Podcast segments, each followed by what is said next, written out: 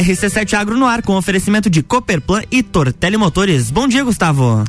Bom dia, Luan Turcati. Bom dia a todos os ouvintes da RC7 Agro.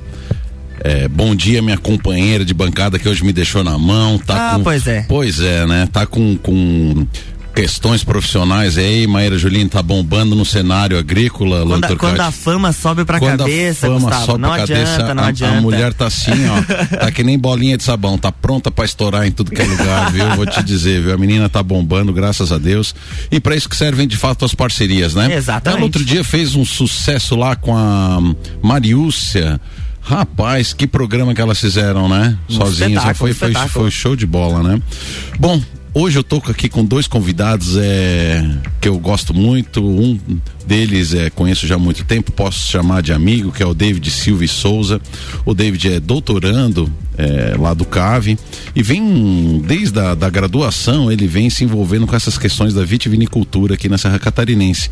E ele, como é um rapaz muito bom, um rapaz muito bonzinho e, e tem como, como princípio passar o conhecimento que ele tem, ele trouxe a bolsista, que também é da graduação, que é a Carolina Spalt Piana, que é filha de produtores rurais, já vem da fruticultura e acabou caindo no cave por conta eh, da força que o cave tem na fruticultura de clima temperado. Então seja bem-vindo, David, seja bem-vindo, Caroline. Muito obrigado, Gustavo. Obrigada, Gustavo. Bom, o tema de hoje, Luan, nós vamos falar sobre a vitivinicultura na região da Serra Catarinense, né? E com certeza o David é uma das pessoas que tem a maior competência sobre esse assunto. David, é, desde a graduação que tu está envolvido com isso, né? Tu, tu fez a agronomia no CAVE, mestrado no CAVE Isso. e o doutorado no CAVE. Doutorado no CAV. Mas já no mestrado tu se envolveu com a vitivinicultura? Já, só que de modo indireta, diretamente, porque quando eu entrei ali no CAV, a, a primeira coisa que eu pensei é tá, tô aqui, o que que eu vou fazer? Como eu sou uma pessoa muito decidida, eu, bah, o que eu gosto é vinho, né? Então vamos trabalhar com vinho. Ah, e já desde o início ali já falei com o professor Léo Rufato e a gente começou a se envolver nessa parte, mas eu peguei bem a parte de transição onde a gente deu um, um alto investimento na cultura da pera, da pereira, né? Aqui na nossa região. Então naquela época tinha muita demanda tanto de pós-graduando quanto de bolsista para trabalhar com essa cultura. E é uma cultura muito difícil de trabalhar aqui na nossa região, tanto que até hoje a gente ainda não conseguiu fazer ela deslanchar 100%. Ah, tem alguns resultados bons, algumas algumas cultivares muito boas, mas aí a gente ainda tá aquela coisa até pro receio do, do próprio produtor. Tu tá falando de pera. Isso de pera. Aí a videira sempre eh, tava andando junto e eu sempre Paralelo. me envolvi e no mestrado também e agora no doutorado 100%, tanto que Mas hoje o teu mestrado foi em pera, então. meu mestrado foi Ah, com pera. entendi. Só que eu sempre brinco que a- eu fiz mais colheita e vinificação durante de experimento, coisa até que não era experimento durante meu mestrado que muita gente trabalhava Bom, com, na, com isso. na verdade a gente tem que entender, né? Até o, o, o próprio programa de pós-graduação, ele se chama produção, é, programa de pós-graduação em produção vegetal, né? Isso. Então, então ninguém sai de lá com, com, com um diploma de, de mestre ou doutor em, em, em pera ou mestre produtor. Em, então, é, é, eu acho que até essa mudança de, de, de, de, de culturas, ela é importante até porque a pessoa, a pessoa tem que também entender de, de, de, mais coisas, né? O professor sempre priorizou você ter essa valência. Então, o meu foco, meu objetivo, que eu domino, sempre foi essa parte de vitivinicultura. Mas a gente também sempre teve que ah, ah, trabalhar com pera, com maçã, até porque a gente tinha que ajudar os nossos colegas. Então não tinha como você só Você sabe, fechar no você sabe que isso é muito legal que a gente percebe lá na, na- na- no CAVE, né? Essa a, a turma lá, o grupo da, da, da, da fruticultura. É, é muito diversa, né? Você tem pessoas é, de tudo que é lugar. Pô, tem gente que vem lá do norte do Brasil, tem gente que vem do oeste catarinense, tem gente que vem de tudo que é. Tem o, gente o até David da é já- África. é, tem gente. Ah, é, tem o Lamine, né? O Lamine é da África, da Nova Guiné, né? Guiné-Bissau. Guiné-Bissau, Guiné-Bissau. Então, um grande abraço pro Lamine aí também, quem sabe ele esteja ouvindo. Então, tudo isso é muito diverso e é legal a forma que vocês se ajudam, né? Então, você vê que tem pessoas hoje lá envolvidas com morango, com pera, com maçã, é, com lúpulo agora também entrou, né? é, framboesa. Isso aí é, isso é muito legal, né? Quero dizer para vocês que o David, de fato, é um cara que, que, que conhece assim muito de fruticultura, tanto é que nós já estamos três anos trabalhando junto é, lá na Floricultura Garden Center, anualmente é, disponibilizando cursos de poda, cultivo de frutas vermelhas. Só não fizemos ainda de, de, de vinho ainda, de não, vinho ainda não saiu, né, David? e esse é o que você mais quer que saia e a gente ainda não conseguiu fazer. Já estava né? tudo programado, veio a pandemia, complicou bastante a vida. Aí a gente ia fazer até um de produção nessa parte de produção, desde a uva lá, da implantação do vinhedo até a produção do vinho em si. E ainda a gente ia fazer um de degustação, né? Que é uma coisa que sempre que eu converso com o pessoal aqui em Lages, diz, ah, quando é que você vai dar um curso? Esses dias mesmo a menina da pós-graduação, se você vai fazer uma disciplina desse tipo na, na pós-graduação, será que abre para os outros cursos, porque ela é da veterinária? Eu falei, não, vou conversar com o pessoal lá, quem sabe a gente dá um jeito de fazer uma disciplina é na produção vegetal. Ô David, tu estava dizendo, né, que eu achei muito interessante, antes aqui a gente estava conversando, a gente já se conhece de um bom tempo, é, eu até havia comentado que você não é de família com propriedade rural, família que assim, que, que, que, que vivesse exclusivamente da produção vegetal, né, direto assim, pai e mãe, né? Não, pai e mãe não, tem os parentes, né, então bisnono, tio avô, o pessoal assim por perto, todos tiveram Uh, meu, meu bisavô tinha uma colônia ali, aqui no Correia Pinto, né? Então te, uh, tem um tio avô também que uh, foi vice-presidente na Seara, lá no Oeste. Mas o meu pai em si e minha mãe sempre trabalharam aqui na parte de comércio, principalmente. Olha trabalharam no, no Gelone. Então no... quer dizer que isso aí tá muito mais no sangue do que na vivência, tá digamos tá mais, assim. É, tá mais no sangue, muito, muito influência do que eu sou como pessoa até hoje é por causa da minha nona. Então a mãe da minha mãe, ela sempre teve essa, esse amor por animal, por flor, por frutíferas. E desde pequena eu fui ajudando ela, porque eu sou mais velho, né? E isso foi meio que grudando em mim. Aí quando chegou na época de fazer o vestibular, eu gosto muito de química. Aí eu pensei, ah, vou fazer algo relacionado à química, daí ficou entre agronomia e veterinária. Aí como eu amo vinho, sempre amei desde criança, eu, ah, vou trabalhar com vinho e acabei fazendo agronomia no CAV, o mestrado e agora doutorado. Então tu entrou na agronomia pensando na, na vitivinicultura? Sim, desde o início. É, o pessoal sempre entra ali, ah, não sei o que eu faço. Não, o dia, o dia que eu botei o pé no CAV eu pensei, eu vou ser professor e vou trabalhar com vinho. E daí a vida foi dando voltas. Coisa e saí, louca, né? fiz o mestrado aqui, daí saí, fui trabalhar, aí morei em Portugal, aí voltei, fui dar assistência, dei aula, fiz um monte de coisa, aí voltei pro CAV de novo doutorado. e agora, graças a Deus, toda essa parte de vinho ali dentro do CAV hoje tá sobre a minha responsabilidade. Sobre a minha responsabilidade. Ô David, e, e o ensinar para ti é algo importante, né? É a melhor coisa, eu sempre falo, quando eu tava lá em Portugal, a gente tinha uma situação financeira muito boa mas eu sempre ficava com aquele estalo assim, bah, falta alguma coisa. E quando eu vim para cá e comecei a dar aula, mesmo ganhando muito menos que eu ganhava lá, eu me senti completo. Então isso é uma coisa que para mim é muito importante. Eu acho que não, não adianta, claro, dinheiro é uma coisa importante, mas você ganhar horrores de dinheiro e ser uma pessoa insatisfeita, porque o dinheiro uma hora vai, a beleza uma hora vai, todas essas coisas vão. Mas essa questão de autossatisfação de você estar tá feliz e orgulhoso de ti mesmo, bah, eu acho que não tem dinheiro que compre isso. Não, a gente vê isso lá quando a gente faz os cursos de, de poda e tudo mais, né, David? É, o carinho, o amor que tu tens e a facilidade de, de, de, de comunicação porque uma coisa é dar uma aula na universidade ou no ensino médio, no colégio agrícola, né? Sim. O, o, o nosso público lá é coringa, você nunca sabe o que, que vai chegar ali, né? Então nós temos pessoas que não sabem absolutamente nada como da vez passada tinha pessoas que já eram produtoras, né? Inclusive. Então você tem que nivelar aquela turma e passar conteúdo para pessoas que têm já conhecimento na área agrícola não tem um grande desafio. Então fica aqui é, os meus é, meu reconhecimento por essa tua habilidade de, de, de, de comunicar com pessoas de diferentes é, níveis culturais, de diferentes estudos, de diferentes bagagens. E, e, a gente vê esse carinho que tu tem é, por ensinar quando vem, né, a Carol, né, querida, né, a Carol é, entrou, acho que tá o quê? No segundo semestre agora, Carol? No quarto agora. Já tá no quarto. Uhum. E desde do, do, do, do, Quando que você começou a se envolver ali com o pessoal da Frute? Ali no pessoal da Frute eu comecei a me envolver desde o primeiro semestre, né? No, no meio do primeiro semestre. E aí eu tive a sorte de encontrar o David ali. Há quanto tempo vocês estão trabalhando juntos ali? Quase dois anos. Quase dois anos. Então, olhem só, turma, já desde o primeiro ano, a Carol está fazendo a graduação em, em agronomia mas o CAV de fato dá essas possibilidades de aproximar o aluno desde o do primeiro semestre já com as práticas, né? E começar a funilar aquilo que ela quer trabalhar, né? Então ela ela dá apoio a, ao trabalho do David, né? Que é a tese dele de dissertação, ah, perdão, a tese de doutorado. E, e vai ajudando porque é, é, é, muito é muito tempo de laboratório, de coleta, de formação de, de, de, de, de, de dados e tudo mais, né? Então, Carol, e, e como é que você se sente assim, sendo é, conduzida pelo, pelo, pelo David dentro dessa desse segmento da vitivinicultura, né? Se para ti está sendo importante o estágio desde o início do semestre? Está sendo muito importante. É um privilégio estar com o David todo dia. Ele me ensina desde o campo, né, os manejos lá na, na, na videira, até a parte laboratorial. E assim, como eu sempre falo para as pessoas, eu comecei a gostar muito mais da vitivinicultura porque eu vejo desde o campo. Porque você pode fazer um manejo lá no, no pomar, lá na, na, na planta, e isso interferir na qualidade do vinho. Então é uma cadeia assim completa. Se você errar uma coisa, você pode errar lá no final também. Então, por isso que eu gosto tanto, porque é uma coisa completa. É assim. É muita interdependência de, de, de, de, de um segmento para o outro, né? Com certeza, é bem isso. Uau! Tem uma um randandandan aí que tá aí, tá passando. Olha só.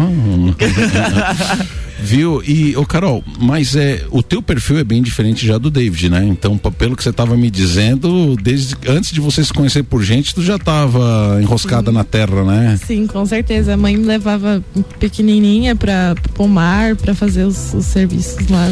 Mas a atividade principal da tua família é fruticultura, tu estava é dizendo, né? Mas é, são frutas mais de caroço, né? Frutas de caroço e também tem a videira. Tem videira, tem caque. Ah, explica aí pro ouvinte que às vezes eles não conseguem entender, tá? Esse é o momento Gustavo Tais da RC7 Agro.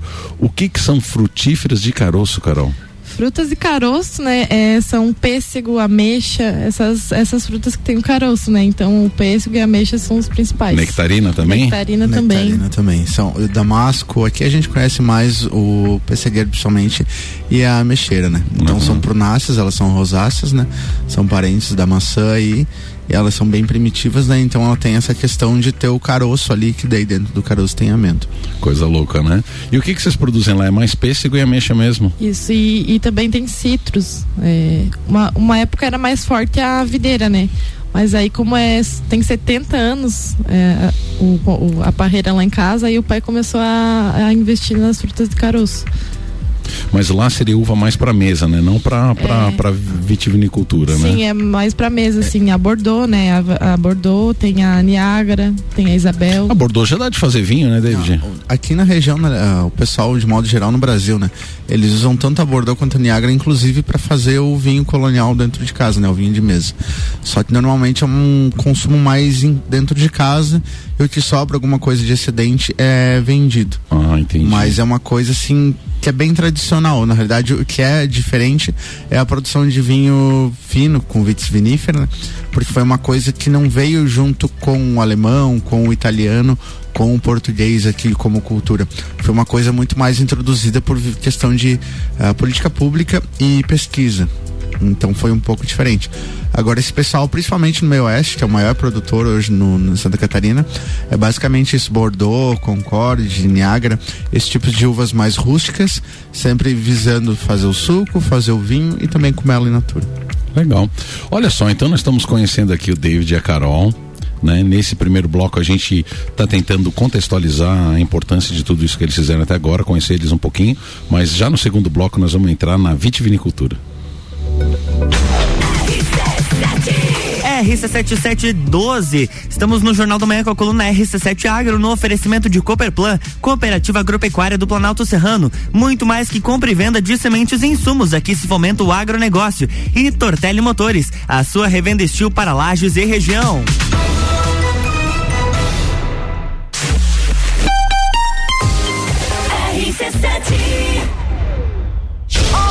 De dezembro. Open Summer RC7 com Gazul. Um banho de mar. Oferecimento Tonieto Importes. RC7 O setor agropecuário da Serra Catarinense encontra na Cooperplan o seu parceiro de negócio. A Cooperativa Agropecuária do Planalto Serrano é muito mais que apenas a compra e venda de sementes e insumos. Aqui se fomenta o agronegócio. A cooperativa está aqui sempre com você, fortalecendo a empresa e o associado. É a nossa tradição. Uma parceria de vida, pois temos raízes na mesma terra. Conheça melhor a Cooperplan 3226-0515, na área industrial de Lages.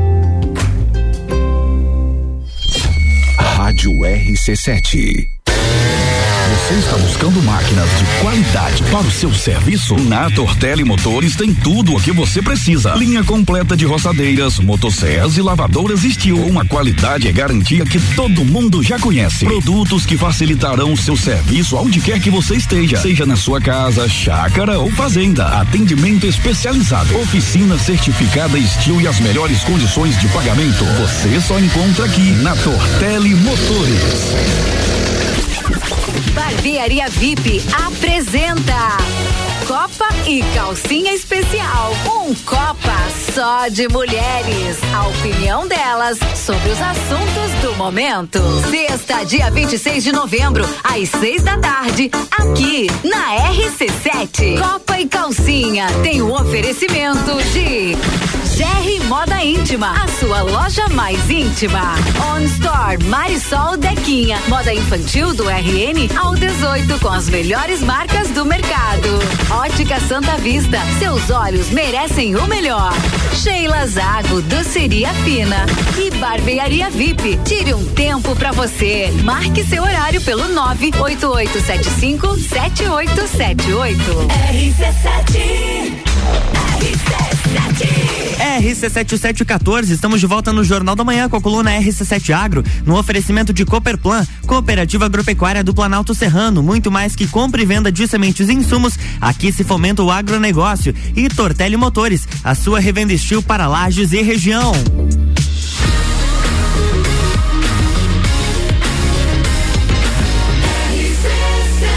A número 1 um no seu rádio tem 95% de aprovação. Jornal da Manhã.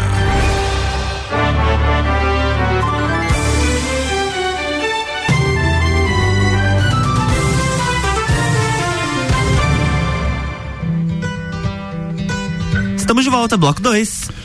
Bom dia a todo mundo que está nos ouvindo. Eu sou Gustavo Tais e conduzo no dia de hoje o RC7 Agro. Conteúdo com muita qualidade sobre o agronegócio na Serra Catarinense. É, parafraseando a minha companheira Maíra Juline, você que está no seu carro, em casa tomando cafezinho com a sua família, com seu filho, né? Ou está a caminho do trabalho. O agronegócio na Serra Catarinense é com certeza um dos segmentos mais importantes. E dentro desse contexto nós temos várias áreas, né? E a gente tenta trazer sempre assuntos é, correlacionados com as atividades agrícolas rurais é, da nossa região. Então a gente sempre fala sobre pecuária, fala sobre silvicultura, a gente já falou sobre lúpulo, já falamos sobre maçã, já falamos praticamente sobre todos os assuntos e hoje estamos então aqui com David Souza, que é doutorando na, na produção vegetal e o assunto de pesquisa dele é a vitivinicultura aqui na, na, na, na nossa região, tá? Tô também aqui com a Carol. É, a Carol é graduada, tá, tá graduando na, na, na, no CAV em agronomia e desde o primeiro semestre ela está envolvida aí com as pesquisas referente à vitivinicultura.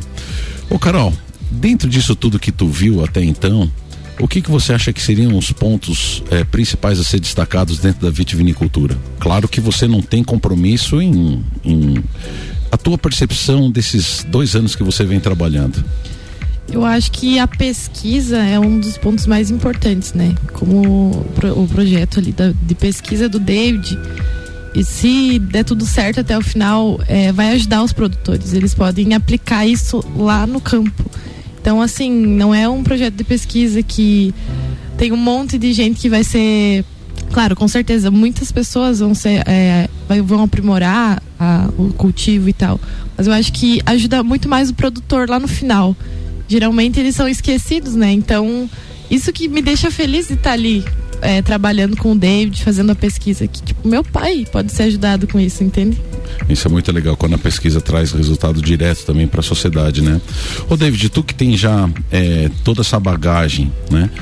É, quando a gente fala em vitivinicultura, como vocês já haviam dito antes, é, a gente não pode olhar etapas de forma isolada, entende? Ou seja, não dá de pegar uma uva ruim e fazer o melhor processo de vitivinicultura, de, de, de como é que é? Vi, Vinificação. vinificação e achar que vai sair alguma coisa boa. A gente, a gente sempre fala que a gente faz vinho ruim bom com uva boa e com uva rua, ruim você só faz vinho ruim, não tem que fazer.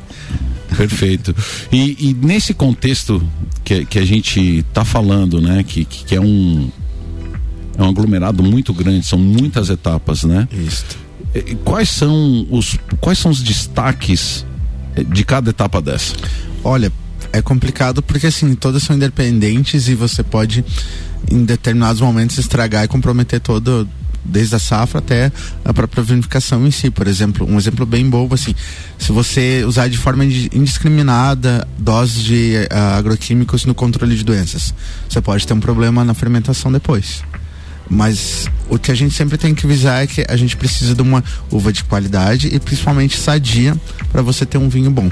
Quanto melhor a sanidade dessa uva, você vai chegar lá na parte de vinificação e você vai ter um bom produto que você vai conseguir extrair o ótimo dele de aroma, de sabor, de estabilidade química para você ter um produto que vai ser longevo, dependendo do tipo de vinho, obviamente, e de muita qualidade. Então vamos começar por aí, David, que eu acho que nós não vamos ter assunto, não vamos ter tempo para entrar nessa segunda parte, tá?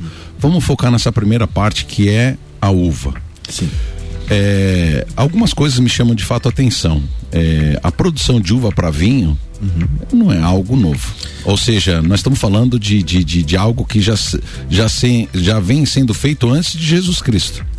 Tá? Ou seja, é, produção de vinho, isso já tá, sei lá, quem Mas- sabe na época dos faraó, eu não sei. 5 mil anos antes de Cristo, como tem os primeiros achados lá na Geórgia. Então, então, então, nós não estamos falando de algo novo.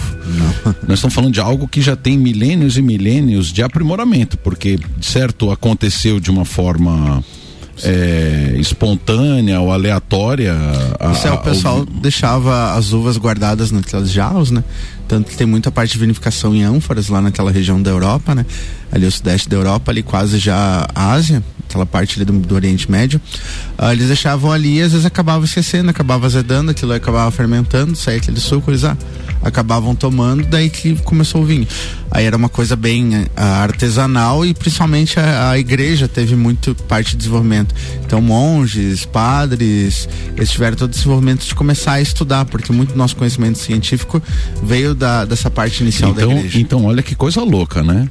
E nós estamos em 2021 e ainda se segue estudando isso. Sim, nós tem bastante coisa. né? E, e assim, eu, eu conheço você como doutorando, mas antes de você, ali do Cabo, eu já conheço mais uns três, quatro, pelo menos assim, de, de, de bate pronto, eu vou lembrar do Zé, do Curry, da Betina, que, enfim, deve ter muitos mais ainda, doutorandos que, que, que fizeram trabalhos diretamente ligados à vitivinicultura, tá?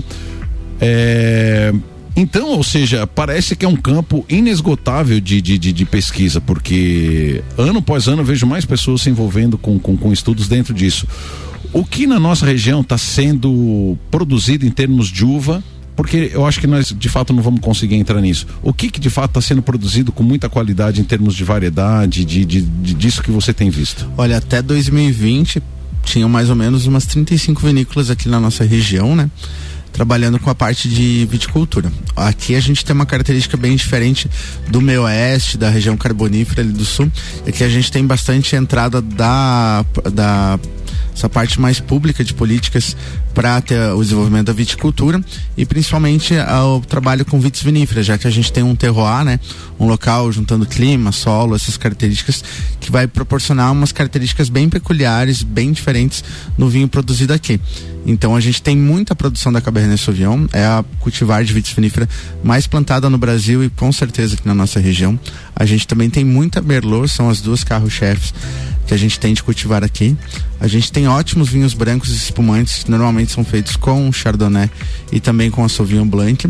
A gente tem é, algumas vinícolas aqui que exploram muito as cultivares, as castas italianas. Então você vai na Leone de Venezia, na Villa de Conte, você vai achar Pinot Nero, vai achar a Sangiovese, a Montepulciano, que são uvas muito boas e tem características um pouco diferentes dessas cultivares francesas. E por aí vai, né? Então a gente vai achar Malbec, vai achar muito Syrah, vai achar alguma coisa de Toriga Nacional, vai achar alguma coisa de Pinot Noir. Cabernet Franc também, são ótimos vinhos, são produzidos aqui.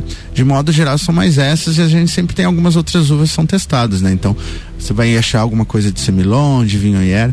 É uma coisa bem diversa. O ideal é que sempre esteja diversificando mais, né? Porque se você foca muito só numa cultivar, fica até uma coisa chata, né? Você vai num lugar é Merlot, no outro lugar é Merlot, no outro lugar é Merlot. A pessoa, o pessoal precisa explorar essas uvas diferentes. Pois é, porque é, é, é bem interessante isso, porque tem lugares no mundo que eles acabam focando numa, numa variedade, ou tô mentindo? Não, não. Por exemplo, Mendonça, não é o Malbec lá? É que assim, normalmente tem a uva característica lugar, né? Então a Taná vai ser no Uruguai, no Chile vai, você vai pegar principalmente a Carmener, a, na Argentina Malbec, no, talvez a Turiga Nacional na, no, em Portugal e assim vai indo. Então são a, naquele terroir, naquele local, juntando essa parte da climática, né, solo, clima, etc. Ela extrai o melhor daquela uva naquele local. Entendi. E ele fica aquele vinho excelente, mas não é por causa disso que ele só tem essa uva. Mas se você pegar até sul da Itália, alguns lugares da França, normalmente eles têm uma uva branca, só que eles plantam uma uva para vinho tinto e às vezes mais uma outra uva e é uma coisa assim bem padronizada. Mas vai depender muito da filosofia do, do, local, do produtor, do próprio enólogo que faz o vinho, porque tem local que eles gostam mais de fazer vinhos varietais, extrair o máximo possível desde lá do campo para ver se o viticultor é bom, se o enólogo é bom, então o vinho vai sair top. Entendi. E tem pessoal que gosta da alquimia, então vai ter 10, 15 uvas. Entendi, entendi que são os cortes, né? David, é, essa nossa conversa tá tão gostosa, acho que a gente poderia falar aqui por uma, duas horas tranquilamente, porque eu sei que tu tens conteúdo para isso.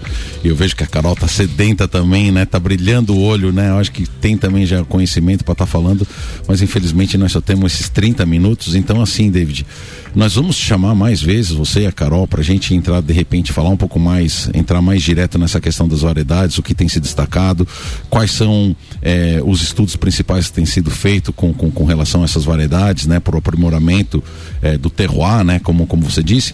Mas eu queria deixar aí aberto aí um, uns 30 segundos para a Carol para fazer as considerações dela, né, Carol, mandar teus abraços e depois eu passo então a palavra para o David. Então, Gustavo, muito obrigada pela oportunidade de estar aqui. E parabéns pelo programa, muito show. Luan, obrigada também. Quero mandar um abraço, né, pro meu pai e pra minha mãe, que são fruticultores. Então, eu acho que hoje eu tô aqui por causa deles também. Legal, legal. David, as considerações tuas, né? Eu acho que eu até te peço desculpa porque o nosso tempo de fato ele é reduzido, né? Mas eu acho que a gente conseguiu abordar bem, né? Ou seja, que tem pessoas que vêm da agricultura, outras que vêm de uma forma mais indireta, como é teu caso, e tá fazendo história, tá, tá, tá preocupado com, com, com, a nossa região, no aprimoramento das culturas agrícolas, né? E você é um grande exemplo um, é, para tudo isso, o conhecimento, a, a simplicidade, essa maneira prática que você é, ensina, então fica aqui meus parabéns. Sou muito orgulhoso de ser seu amigo e quero te deixar aberto aí para tuas considerações e já marcar para frente para que a gente possa falar mais sobre isso. Com certeza, a gente tem bastante assunto para explorar e a gente vai conversar bastante aqui. Então, primeiramente, né, agradecer a você, ao Luan, então, pelo convite aqui, por estar aqui, parabenizar pelo programa, pela rádio, muito legal. E, de maneira geral, agradecer a todos, né? Então, tem o grupo de fruticultura, professor Léo, meus colegas de laboratório, né? Tem a Ana, tem a Adrielen, os bolsistas que trabalharam comigo, os que trabalham, né? Então, a gente não é só a gente, a gente tem todo esse pessoal de fundo que o pessoal às vezes não sabe, mas eles estão nos auxiliando, né? E de maneira geral agradecer a todos, né? O pessoal que está escutando a gente aí. Ficou meu muito obrigado.